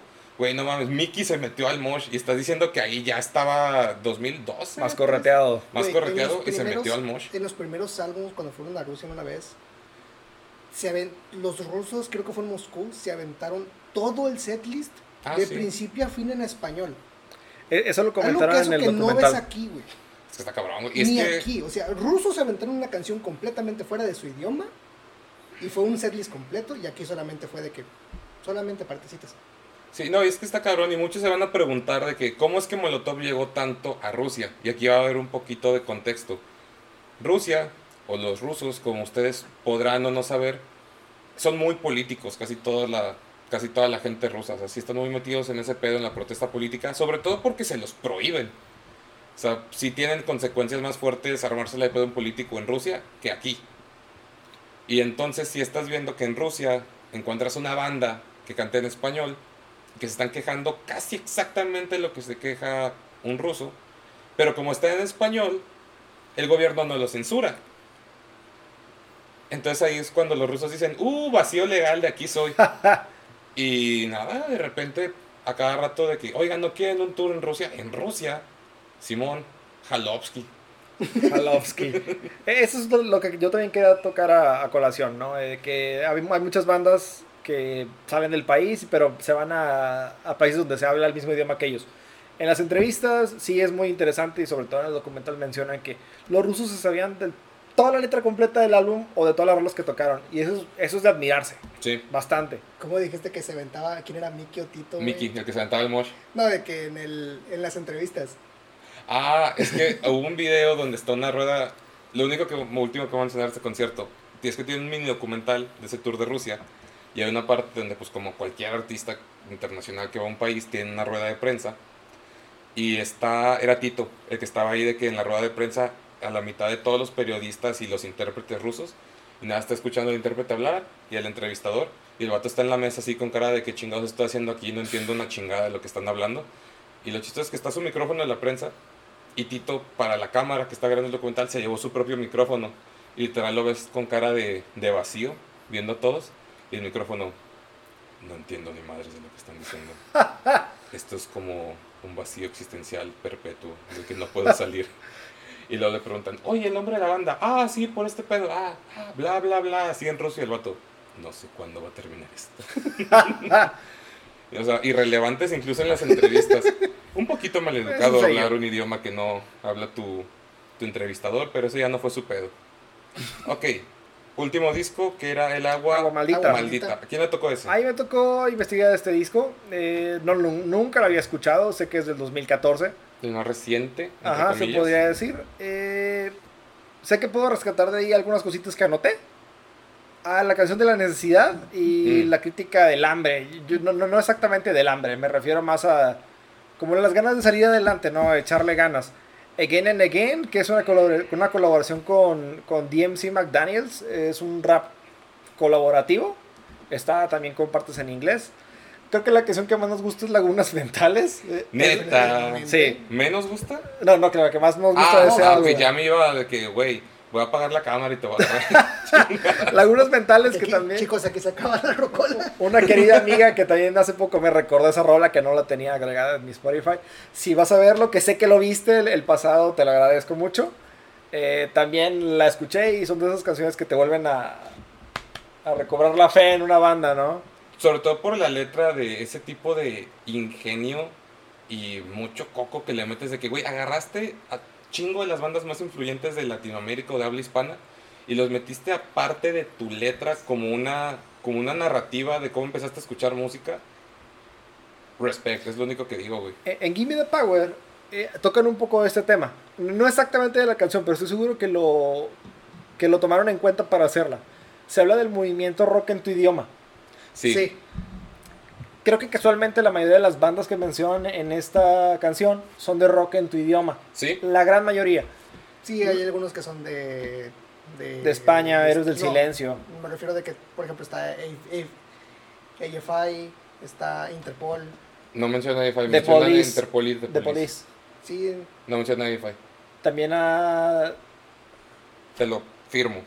a Lo The Killers. A The Killers lo mencionan. Menciona menciona a Justin Bieber y solo para decirle pendejadas como debería ser cualquier vez que lo- mencionas a Justin vez que lo mencionas, el pobre idiota. Eh, Entonces, eh, solamente quiero hacer un poquito de énfasis en esto. Me gusta que en el, en el documental de Gimme the Power mencionan que el movimiento de rock en tu idioma no era exactamente de rock. Agarraron a las primeras bandas que agarraron de México que tuvieran una cierta influencia y los aventaron. Sí. Entre ellos está Natalia Lafourcade y Fobia. Eh, ¿Cómo se llama esta otra banda? Perdónenme, se van algunos, pero También mencionan no, El, el tri, de hecho. el tri, del montón de bandas que mencionan, muchas no son de rock, pero se llama el movimiento de La rock en tu idioma. la maldita vecindad. Son Es- buenas bandas. Escuché también un poquito de eso. Sí, está, está muy chido y la neta, de nuevo, esa, de todo ese disco creo que esa es la canción en la que también volvemos a lo que mencionamos anteriormente, que esa es la rola donde se expresa qué tan buenos y qué tan inteligentes son lí- líricamente los de Molotov, porque aparte de ser una letra muy buena, no, en esta, a diferencia del 90% y la discografía de Molotov, no dicen groserías en ningún parte del verso, solo el precoro que dicen mentando madres y tampoco es como que una grosería, entonces es como que la rola más sana que he escuchado de Molotov en años y está chingón. Muy buena. De hecho, me encanta porque ahorita que estás diciendo eso de que no tanto canción de maldición. En, justamente en el Apocalipsis de la primera canción, hacen una mención a la mitad de la canción de que llevo la mitad de esta canción y sin ninguna grosería. Ah, no me acuerdo de eso, lo tengo que escuchar. Eh, Pero a diferencia de. Bueno, más bien, a pesar de que esa rola está bien chida, la de Lagunas Metales, fíjate que ese disco se me hizo un poquito flojo. Anoté exactamente eso, güey. Se siente como una flojo. Se siente como un álbum flojo, pero mantiene el poder que tanto los identifica. Nada más quiero otra vez traer a colación, quien se enoja pierde. Ah, Sí. sí, Esa canción me gustó un chingo, no lo había escuchado. Y quiero hacer el pequeño guiño de que eh, los que tuvimos un poquito la suerte de, de estar en ambiente de escuela de música aquí, una prestigiosa de Monterrey, Maldito eh, sea. era, Yo soy eh, muy feliz. era común escuchar este tipo de conciertos tipo como lo del guapango de Moncayo y orquestas duras así que se sienten muy... eh, Intimidantes muy para, intimidantes. para el estudiante. Eh, si escuchan al final de la canción de Quien se enoja pierde, pueden escuchar un poquito. Escuché que, si no me no, no, no, no sé decirles, pero la, la corriente de la que viene es como de Arturo Márquez y de los guapangos de Moncayo. Desconozco cómo se llama la obra, pero muy bien, muy bien bajado ese balón. Está muy chida esa rola, esa rola que dices. A mí, aparte de Lagunas Metales, me gusta un chingo la de la de Oleré, Oleré, Oleré, Luju. Esa canción no me, no me acabo de convencer, pero sé que a ti te gustó mucho. Es que está, siento que es la rola más enérgica que hay en todo el disco. O sea, hablando del tempo que oleré, oleré, lo- está como que... Y aparte, pues es el guiño a esos, al, al polka y, al, y a todo ese pedo. Es De hecho, es como una que... canción para estar haciendo desmadre 100%. Sí, está en cabrón. A nosotros nos tocó ver a Molotov en diciembre, que vinieron y tocaron esa. Y aun- a pesar de que era de las rolas más nuevas, entre comillas, porque no, que fue 2014. Eh, sí, 2014. 2014, realmente no es nueva, pero como ya es material más reciente, Molotov, mucha gente no peló ese material. Sin embargo, esa rola prendió un chingo, porque tiene una energía chida, o sea, no sé, es una mentada de madre, un juego de palabras, muy molotov, obviamente, pero da energía chida. A excepción de esas dos rolas, sí siento que el disco fue débil. Eh, es como lo, lo, lo hemos mencionado anteriormente. 3 de 3, o sea, ya- no es un, un vicio de, de bandas, es, es una caída natural. No se puede mantener la, la brillantez, por así decirlo, toda la vida. Hem- hemos mencionado que es, es difícil hacer música, es complicado sacar un álbum y que todas las canciones sean hits. Por eso ya la industria de la música, y aunque no soy profesional, es que los hacer álbums ya no es redituable.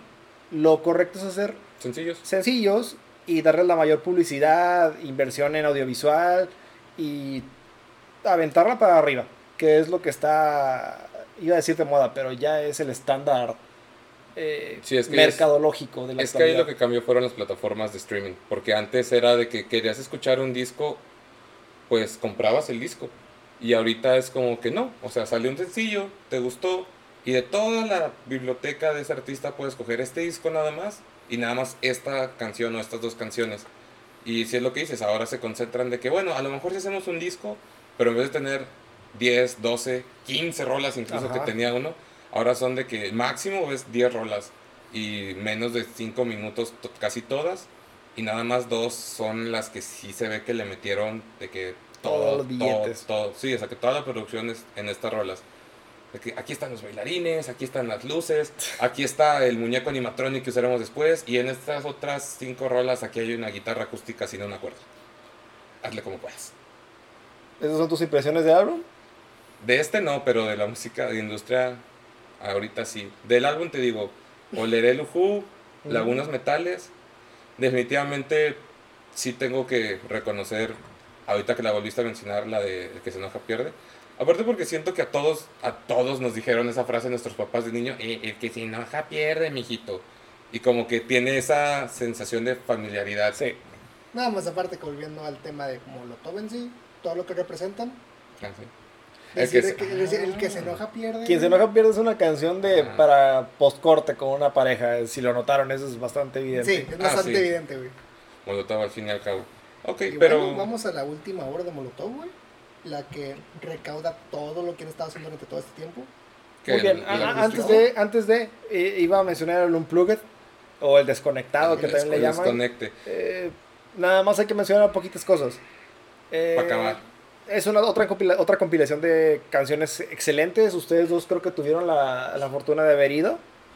Sí, Ustedes creo que pueden ahondar un poquito más. Lo único que yo puedo decir es de que eh, Dreamer es una canción que nunca habían tocado. Ah, pues le hicieron para ese. Ajá, exacto. hicieron Se hizo para, para, lo hicieron ese... para ese evento y de hecho es también otra canción de Randy. Ujú.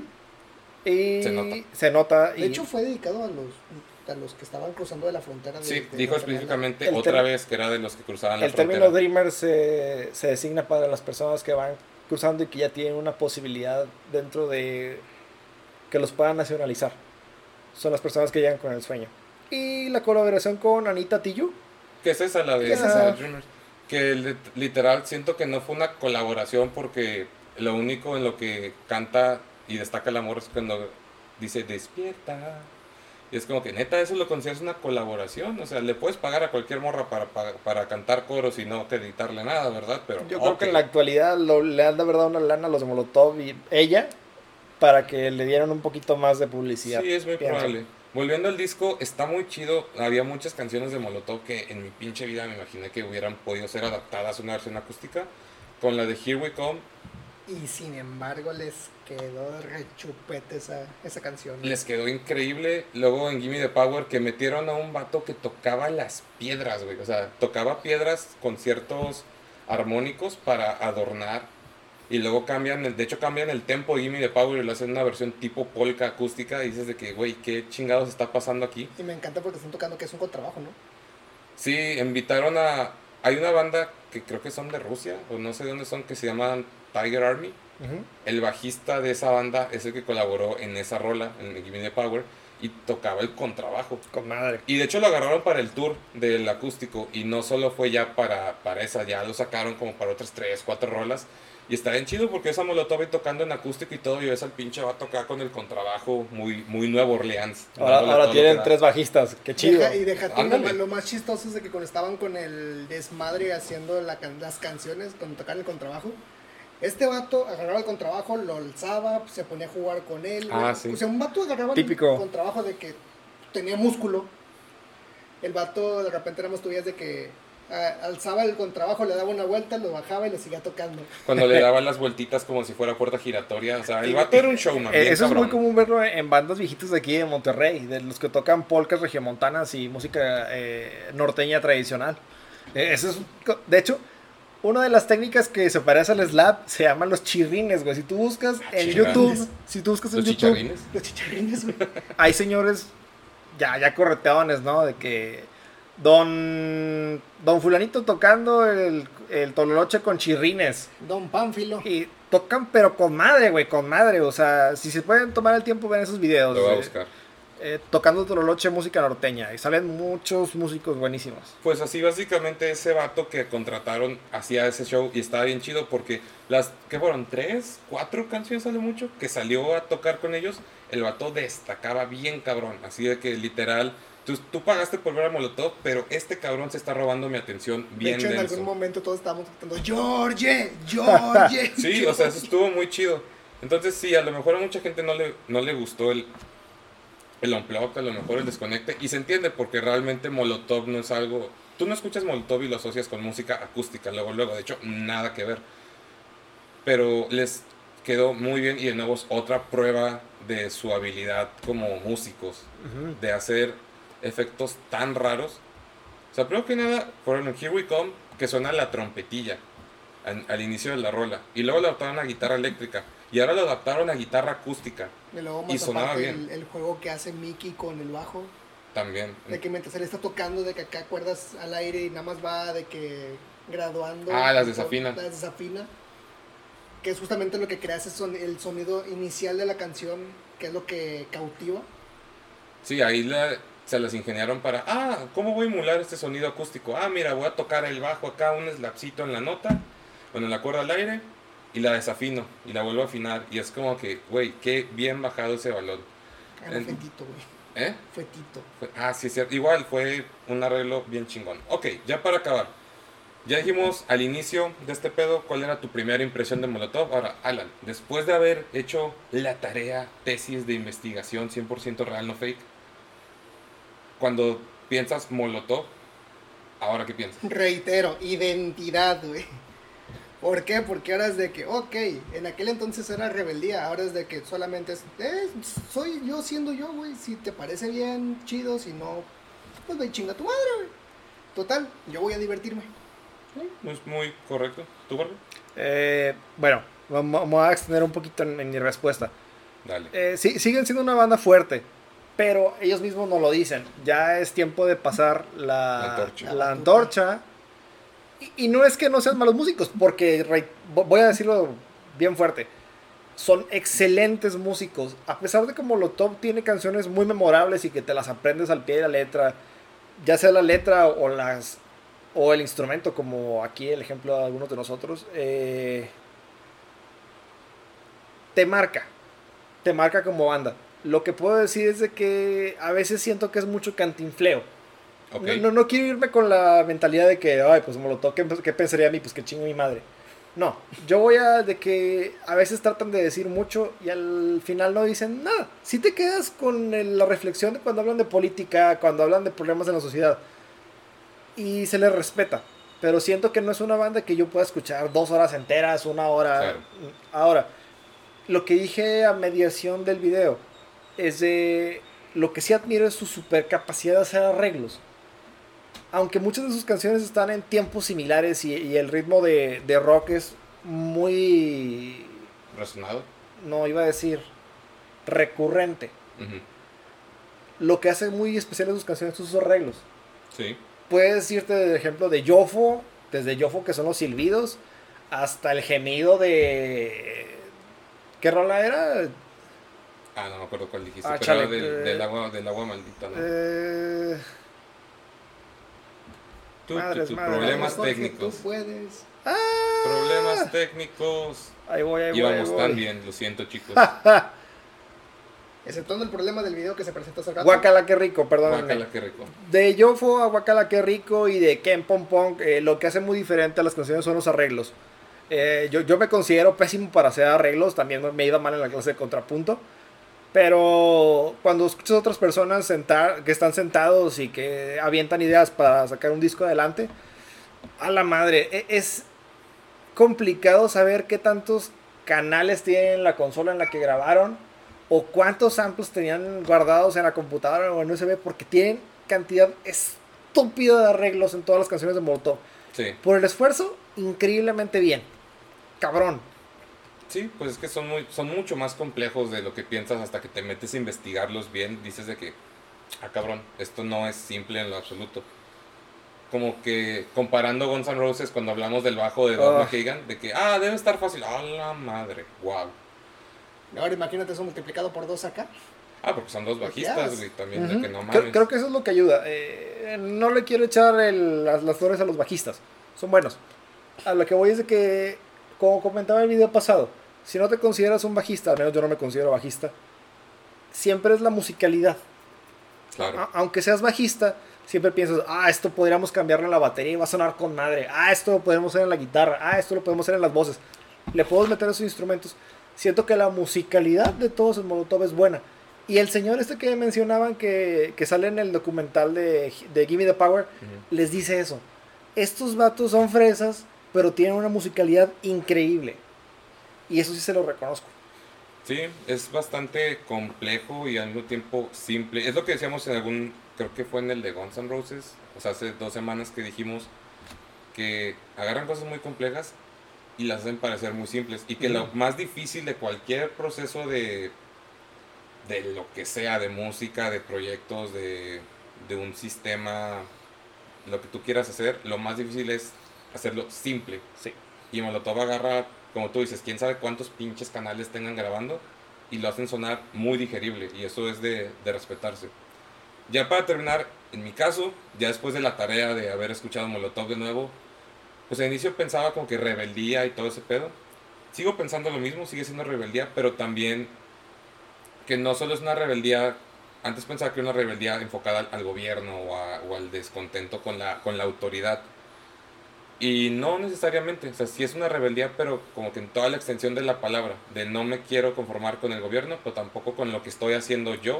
O sea, que nada más me quiero divertir, nada más quiero echar mi desmadre, nada más quiero... pues, ¿Pasármela básicamente- Sí, pasármela bien, hacer lo que se dé mi chingada gana, mentar madres, hablar de pendejadas a veces. Y sí, sí, es esa rebeldía de no quedarte quieto en un solo lugar. Entonces, sí, no, siento que, de nuevo, para mí es la mejor banda que ha salido de México, porque han intentado hacer mil cosas diferentes y lo que muchos artistas no pueden decir es que de las mil cosas que han intentado, todo les ha quedado chingón. Entonces, respect.